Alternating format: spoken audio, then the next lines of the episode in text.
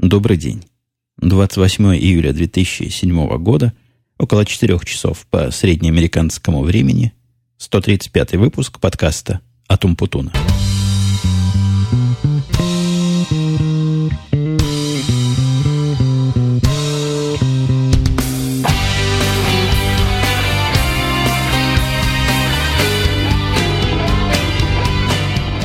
Пожалуй, за весь последний прошедший год я не припомню такого случая, чтобы запись подкаста состоялась в субботу. Запись, я имею в виду моего еженедельного подкаста. Понятной причины я старался это делать в будние дни. Такая же у меня была своеобразная традиция. И уже, кроме того, почти год мы с Бубуком ведем радио Ти, который тоже на этой неделе, то бишь сегодня не вышел по причине отсутствия Бобука, так что у меня есть возможность все-таки наверстать упущенное за неделю и поговорить с вами сегодня в более спокойной обстановке. В смысле обстановки я имею в виду не тишину или там другие аудиоусловия, а совсем, совсем прочее. Я имею в виду давление от работы, которое сегодня заметно меньше, чем было в течение всей недели. Я, честно вам скажу, ну просто никакой возможности в течение недели не имел физической записать. Не пытаясь вызвать у вас жалости и надавить на слезу, могу только сказать, что по моим подсчетам работал я в день ну, настолько много, что от просыпания до работы проходило, от засыпания скорее до работы проходило 4 часа, а все остальное время я чем-то занимался. Конечно, 20 часов в сутки я не работал, это, это никто не выдержит от такой работы, и кони подохнут, но часов 16-18 каждый день в течение этой недели уж точно я вынимал, да, клал куда надо, на, на алтарь производительности. Ну, похоже, это дело стихает немножко. Тут у нас просто сразу несколько проектов к выходу готовились, с одной стороны, а с другой стороны, вокруг вообще творилось. Странное, странное это странно хорошее творилось, в том смысле, что экономика себя так положительно ведет, и такие хорошие отчеты некоторые компании опубликовали, что биржи всплеск очередной возник, причем такой резкий всплеск, и наше количество обрабатываемых данных ну, в хорошие дни зашкалило за 400 миллионов записей. Число это большое и приятное, с одной стороны, с другой стороны, мы к нему не очень готовы, а именно наши базы данных, то есть те места, куда мы эти данные складываем для некого анализа, оказались слабо приспособленными. Мы тут пытались всю неделю это решить. Вот мой коллега по подкасту «Пьянки после пьянки» как раз в этой области тоже проводил бессонные дни и ночи, пытаясь проблему эту как-то оптимизировать, как-то, простите за англицизм, зафиксить. Но тут забавность такая случилась. У нас во флоридской группе по-моему, я об этом рассказывал, появился новый работник. Официально он профессионал по базам данных. Вот именно потенциально тот самый человек, которого и предполагается спрашивать в таких сложных случаях. То есть, пока у нас в базу грузилось 200 миллионов записей, пока было 300 миллионов записей, никаких особых проблем не возникало. То есть, гружалось оно относительно долго, там 2-3 часа, но переваля через какой-то рубеж, оказалось, что оно загружается 6 часов – то есть некая непропорциональная кривулька такая пошла вверх, залезла, и я этого паренька, я его не видел, паренек он или мужичок, но, судя по голосу, молодой совсем, спросил.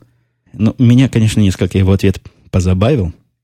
Он провел анализ всего и с умным видом дал заключение.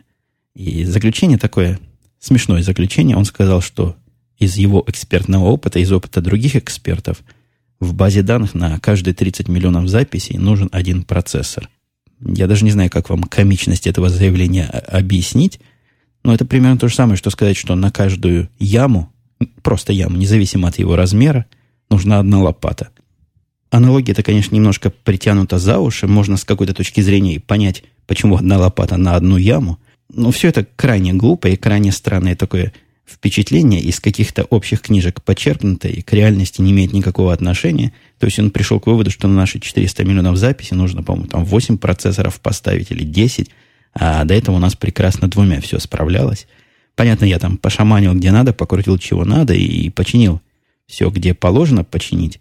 Но вот такой вот эксперт с таким серьезным экспертным мнением, который знает, как надо, и у которого есть опыт, и на опыт этот он ссылается – не могу сказать, что его подход меня уж так разочаровал, но я ожидал какой-то более глубокой глубины анализа и какого-то более интересного понимания того, как это работает на самом деле, как это дело настраивать. Такие заключения из книжек я и сам бы мог сделать без привлечения всяких экспертов.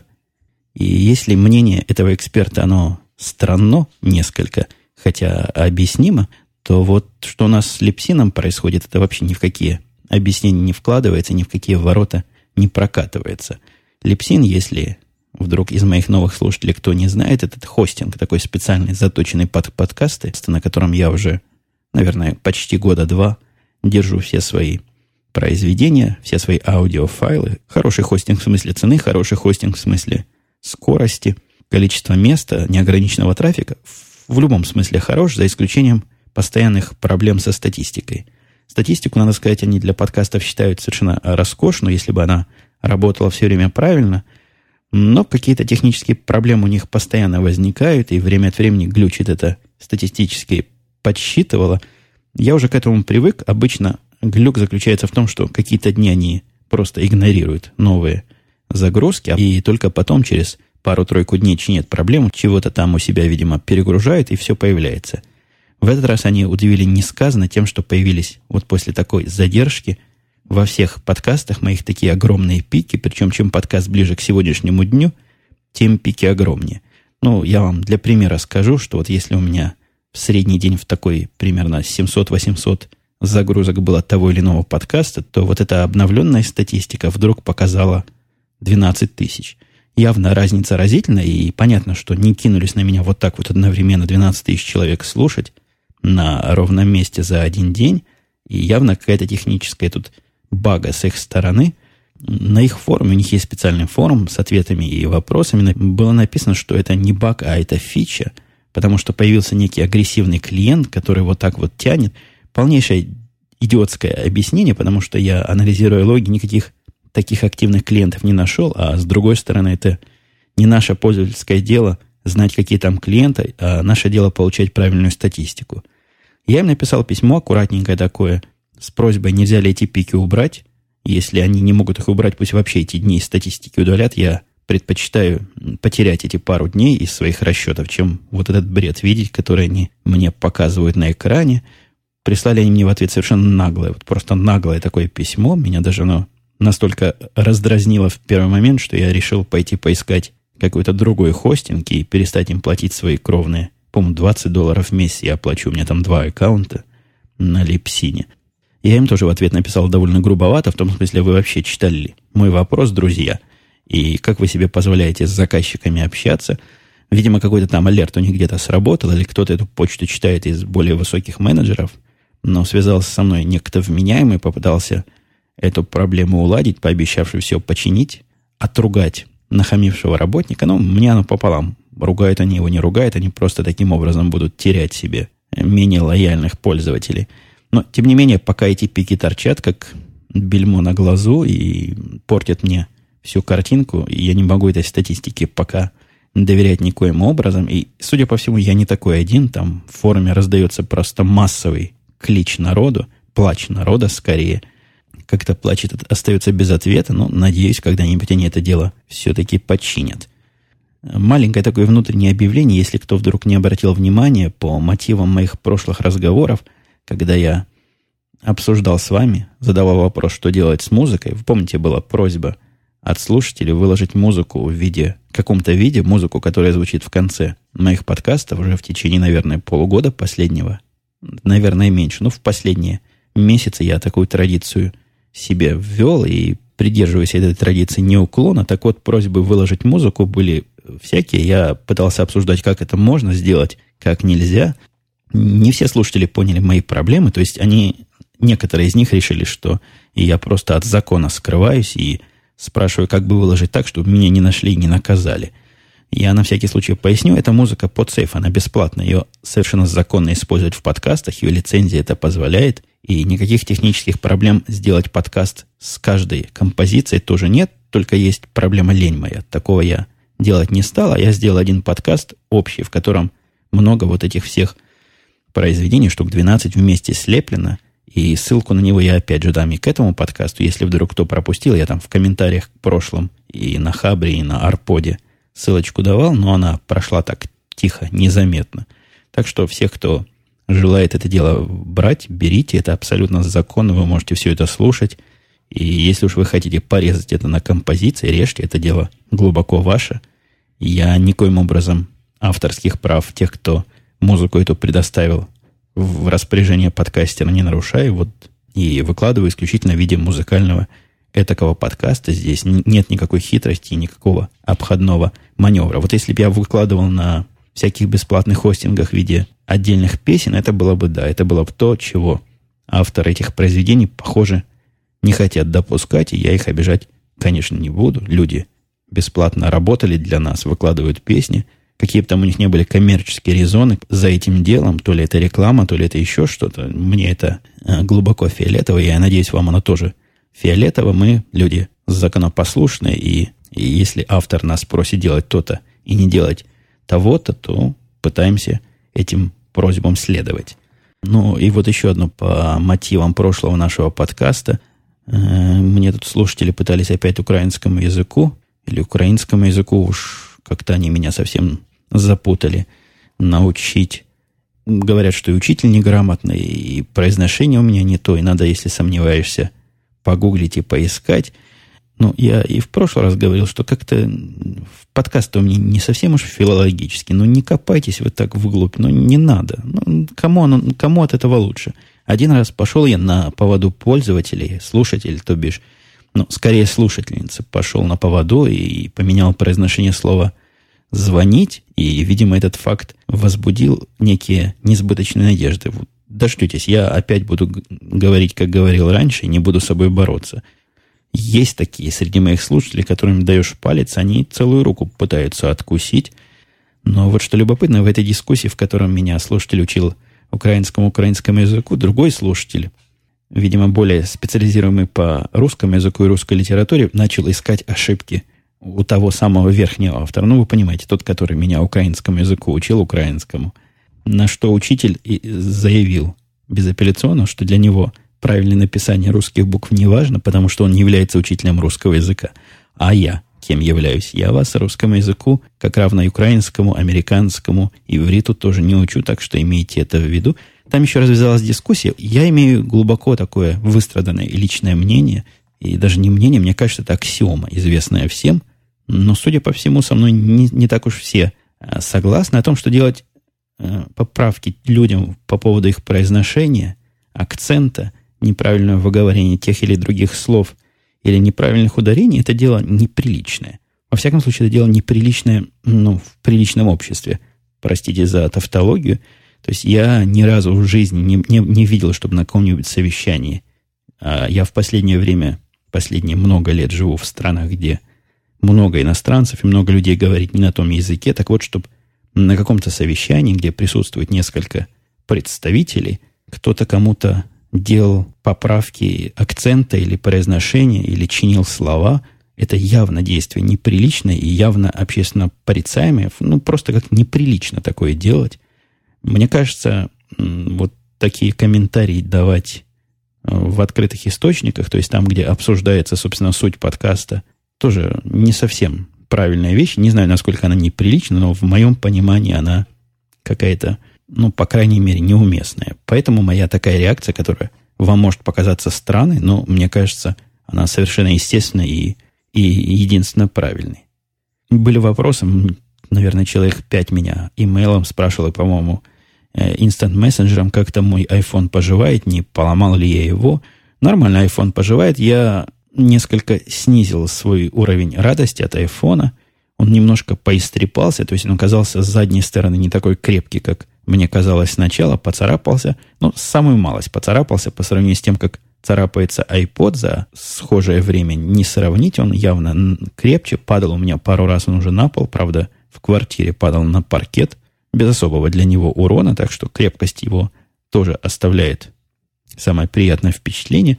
Я вот понял, зачем в айфоне вот эта глубокая дырочка для наушников, за которые его ругают, и которая делает iPhone несовместимым с многими типами уже готовых наушниковых коннекторов. Там надо специальный переходник для толстых наушников ставить, практически для всех наушников ставить. И из всех тех, что у меня дома валялись, только одни туда влезли. И вот я повторюсь, мне кажется, я понимаю, зачем они это сделали.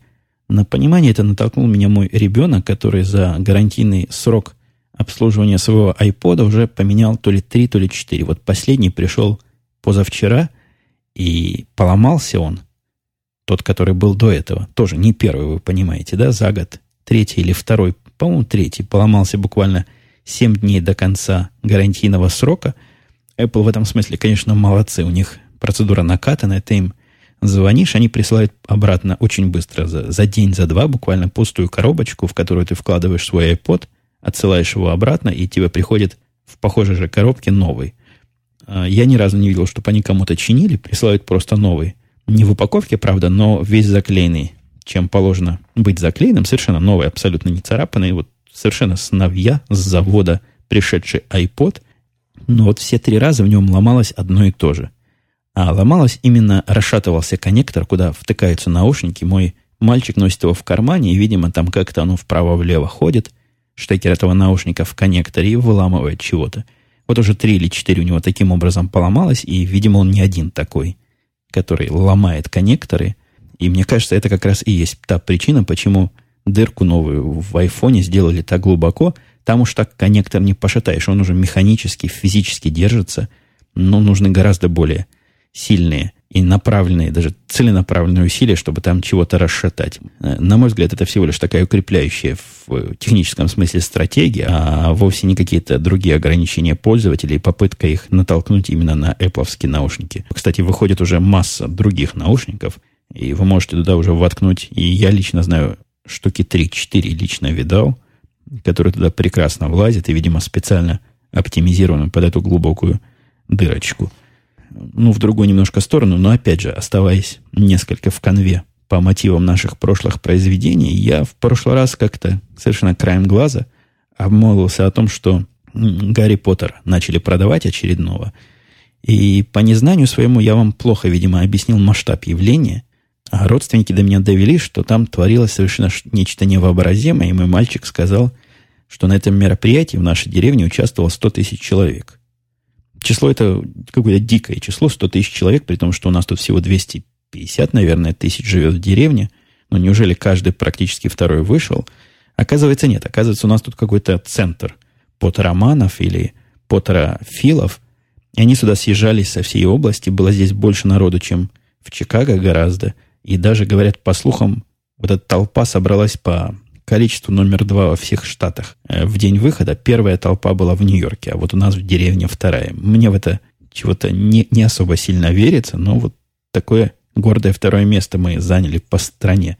Мой мальчик в этот день работал в магазине, и в магазине они поздравляли всех своих покупателей, всех своих посетителей, говорили им Happy Potter Day.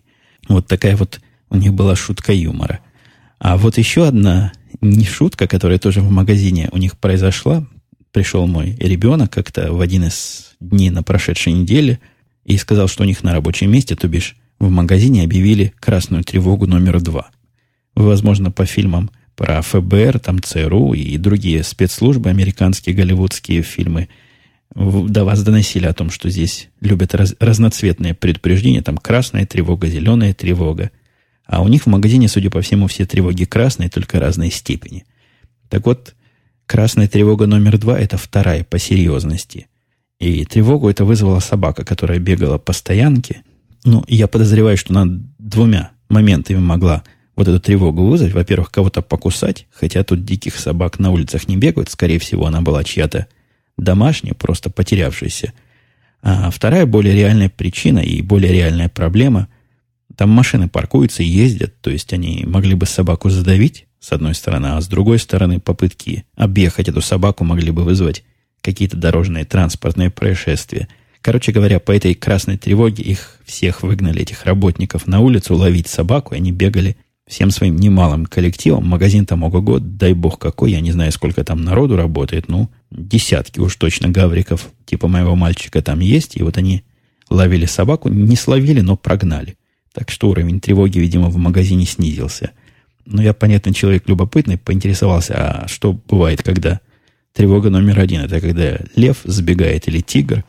А оказывается, нет. Оказывается, следующий уровень тревоги, это когда похитили ребенка в магазине. То есть, если мать заявляет, что ребенок пропал, тогда они закрывают двери, и, как заявил радостно мой ребенок, работники могут бить всех покупателей. Ну, он так пытался сказать, что им, видимо, какие-то меры физического воздействия в этом смысле разрешены, если кто-то пытается прорваться к выходу. Я думаю, если этот кто-то держит ребенка в руках, тогда его, наверное, можно бить в глаз. Но он очень радостно сказал, что всех можно бить. Я так себе представил эту картину. Тревога номер один. Закрываю двери, и работники начинают избивать всех покупателей. Как-то я, слушая самого себя, у меня возникает ощущение некой э, повышенной скорости повествования, но вы можете попробовать это дело замедлить, если уж вам это так быстро. У меня сегодня выходной, я только выспался, видимо, энергия моя за рабочий день не растрачена. Видимо, такой подкаст будет не очень хорошим средством для засыпания. Как-то я уж тараторю и тараторю. Меня, кстати, по поводу засыпания, кто XB спрашивал. Вы говорили, пишет он, иногда ложитесь спать, слушая собственный голос, вы ложитесь спать в наушниках или нет. Если в наушниках, то в каких? Ну, понятно, в наушниках я ложусь, потому что ставить свой собственный голос на систему громкой связи, это, во-первых, спать мешает другим, а во-вторых, у меня такой системы и в спальне, и, в общем-то, и нет за ненадобностью. Поэтому слушаю я... Ну, не могу сказать, что я каждый вечер засыпаю под себя. У меня, у меня столько подкастов нет, и уж не настолько я себя дорогого люблю. И я засыпаю под многие подкасты, под те, которые считаю правильными и хорошими. Под них действительно мне легко и хорошо спится. Раньше, до перехода на iPhone, слушал я исключительно в шуровских наушниках, которые и 2C назывались, и по сегодняшний день эта модель моя любимая по всем параметрам. Но поскольку эти наушники напрямую не влазят в iPhone, а переходником я еще не обзавелся, так что с iPhone я слушаю теперь его вот этими стационарными беленькими, которые в комплект идут. Вы знаете, наушники у них качеством, вот у нас действительно сегодня в наушнике сильный уклон, так вот наушники у них качеством сильно улучшились по сравнению с теми, что были когда-то года два назад в iPod. Это был мой последний опыт работы с беленькими Apple наушниками. Эти наушники очень даже достойные, но с точки зрения звука вполне приятно передает, ничего особенно не портит. Во всяком случае, в разговорном звуке ничего особо не портит и не пытается уж сильно улучшить. А с другой стороны, как-то удобно в ушах лежат, что для спания в наушниках особенно ценится. Они там ни на что не давят и не мешают сбоку на бок переворачиваться, их просто не замечаешь. Ну вот таким вот образом я в наушниках и засыпаю. Дальше XB, раз уж мы тронули немножко вопроса, спрашивает, вы говорили, что у вас все сотрудники или почти все загружены более 100%. Интересно, вы случайно не знаете, как это подсчитать? Имею в виду этот способ, и есть ли специальная формула. Я немножко задерживаюсь в переводе, потому что все это транслитом написано. Мне транслит так уже в реальном времени переводить на русский сложновато. Давно никто транслитом не пишет. Проблему русских букв уже вроде бы все операционные системы успешно решили – но у меня есть две теории, как они посчитали. Первая теория, и мне кажется, наиболее вероятная, он просто спрашивал нас, а сколько, по-вашему, процентов вашего времени занимает то-то, то-то и то-то. И поскольку я не мог суммарно проценты в голове все эти сложить, я и говорил те числа, которые мне кажутся правильными в идеальной ситуации. Только когда меня спрашивают, а сколько времени займет там поддержка такого-то продукта от твоего времени, я прикидываю, что займет это в идеальном мире 50%. И говорю 50%. А следующие 50%, и следующие 50%, и следующие 60% еще на что-то другое. Но это несколько упрощенная, конечно, теория, потому что у меня бы в таком образом, если бы он просто механически сложил эти проценты, получилось бы, наверное, процентов ну, сильно больше.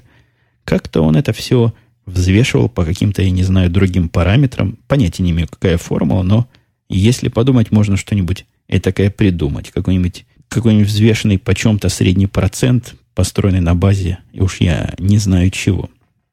Рейзер спрашивает, уважаемый Евгений, слышал про США пару вещей, вот все хотел спросить. Ко мне опять как к источнику достоверных данных про США обращается. Ну ладно, так что же Рейзер-то хотел спросить? Если вы вдруг знаете или можете у своих детей спросить, которые ходят в школу. Где-то слышал, пишет Рейзер, что в США на предмете истории детей учат, что Вторую мировую выиграли из-за яростных усилий США, но если бы не они, то миру бы конец настал. И второй вопрос. Правда ли, что на картах, по которым учат географию, Россия изображена как разделена на две части. В Европе Россия, а на азиатской части просто написано Сибирь. Нет, по поводу второго вопроса еще лучше, я вам скажу.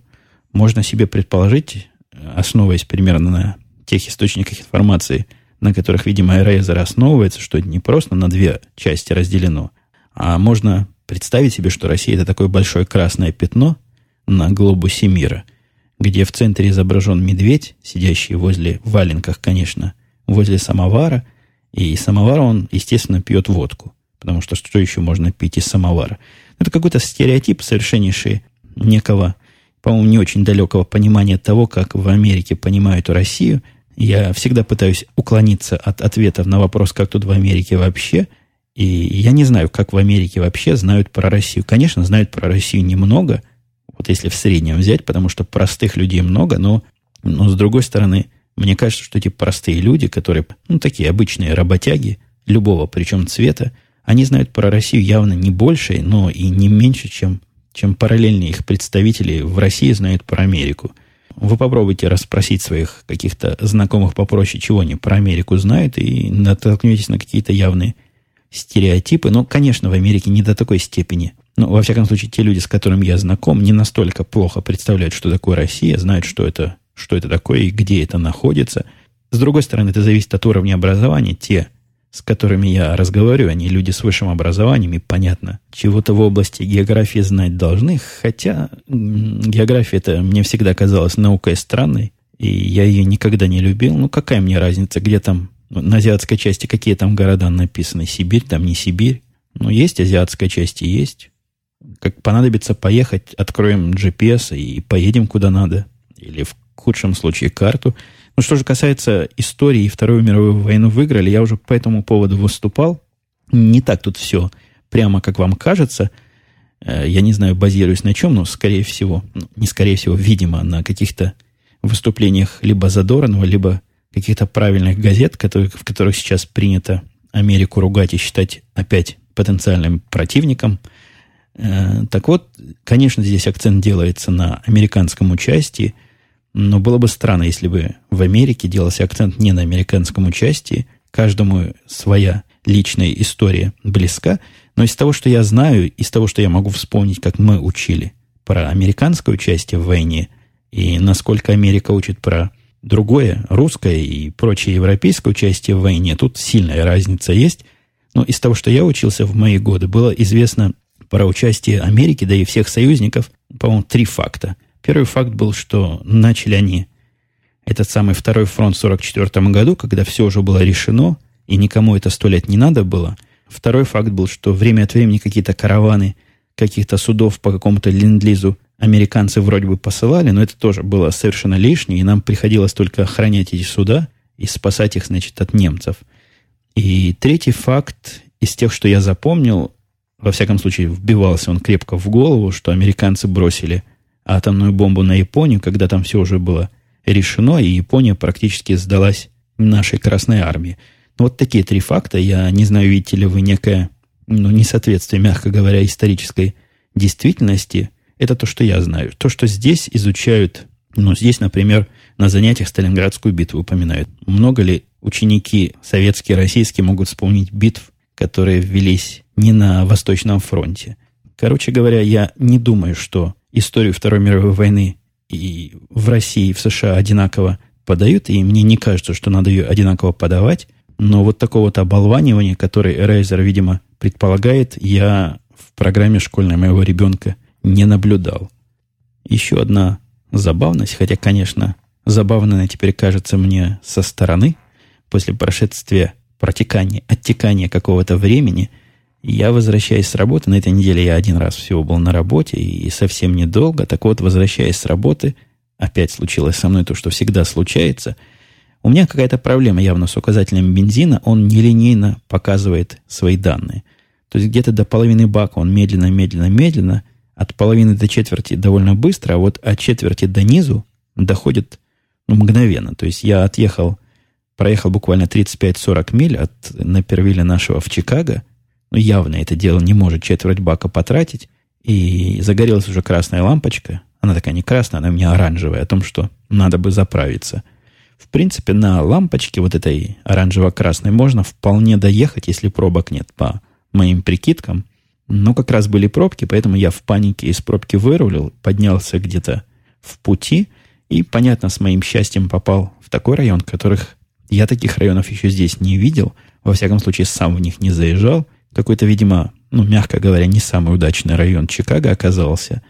какие-то магазины с, с окнами крест-накрест забитыми, буквально как будто там бомбежка была, и они это дело пытаются от осколков защитить. Какие-то двери прострелены. Я вдоль этого всего дела еду и ищу, значит, э, заправку. Нашел заправку, обычную такую стандартную заправку, но вся она была в степени какой-то запущенности и разрушенности. То есть единственное, что там напоминало заправку, это сами, сами насосы, сами те штуки, из которых бензины текут, но все строения вокруг были просто в таком виде, что как будто бы там бомбили ковровым способом все это дело и не добомбили до конца. Но мне, в общем, вид этих всех магазинчиков, которые там вокруг, не важен. Мне нужно карточку в аппарат сунуть и бензин получить, но не тут-то оно все просто и было. Дело в том, что у каждой пампа, у каждой места заправки сидело по два здоровых мужика. Э, я надеюсь, меня расистами не назовут, если я подчеркну, что мужики были исключительно черного цвета и такого на вид ну, не бандитского, но опасного вида.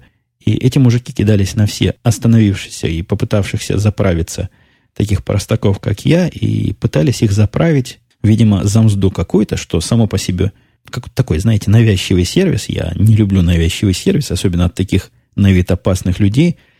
Я попытался там подъехать какой-нибудь пампе, которая не обсижена, ничего такого не нашел. И когда уже на самый выход выезжал – Видимо, те, которые сидели на последней пампе, решили, что раз уж я всех проехал, то стану именно к ним. И завязалась у них какая-то конкурентная борьба. Вот, проще говоря, они начали мутузить друг друга, видимо, за право вставить этот самый насос в мою машину и получить те самые вожделенные. Я не знаю, сколько они вожделеют, там доллар, два доллара за это пытаются содрать э, с незадачливых покупателей, но начали мутузить друг друга просто с силой серьезной и не шутейно. Один другому в глаз заехал когда тот второй упал, этот первый его еще и ногой. Короче, началась какая-то драка. Понятно, я не стал и к этой пампе подъезжать, и не стал там останавливаться. Уж точно не стал их разнимать, поехал дальше искать, где бы заправиться. Нашел, в конце концов, наверное, в километре двух. Тут быстрые очень переходы между районами совсем уж, в которых находиться неприятно, и между условно нормальными районами. Так вот, в условно нормальном районе, хотя там тоже были все лица мало приветливые, но никто уж не пытался мне помочь заправиться, и никаких драк за меня не возникло. В общем, заправился я там успешно, уехал, и, но вот такое приключение пережил. Чуть ли не в джунгли попал. Пожалуй, буду я где-то здесь завершать, хотя есть у меня еще несколько комментариев, но какие-то комментарии были такие. Что-то мне больше не хочется комментарии освещать. Основных тем я как-то не удосужился особенно поднабрать. Ну, извиняйте. Уж больно была неделя за, занятая, и уж больно я был совершенно не в этих вещах мыслями. Ничего интересного записывать у меня времени не было. Это, кстати, очень важно для, для набора тем подкастовских, записывать их как можно раньше на какие-то фиксированные носители, чтобы они потом не уплыли. Но вот уже на заднем плане, не знаю, слышно вам или нет, залаяли собаки и за, заревели белугами дети. Так что вынуждают нас с вами прощаться. Я встречусь с вами услышишь, что бишь на следующей неделе непременно. Очень постараюсь в обычные регулярные дни не дотягивать до последнего, до субботы. Но как получится, так и получится. На этом все. Пока.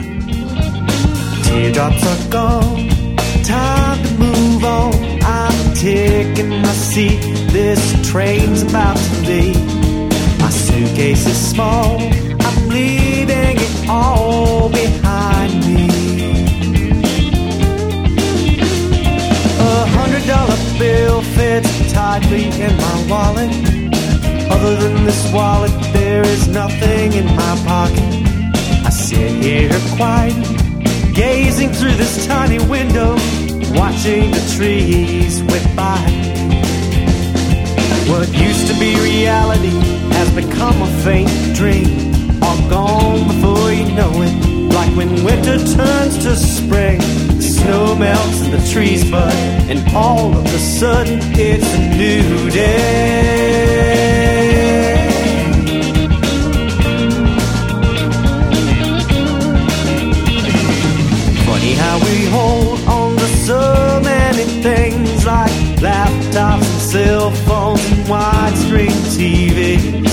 Next thing you know it, you're riding on this train with me.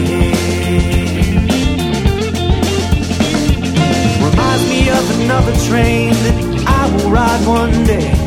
My body will be gone, but my spirit will be there. I'll rise up to meet my Jesus, whom I love. A train that's bound for glory, a train for heaven above.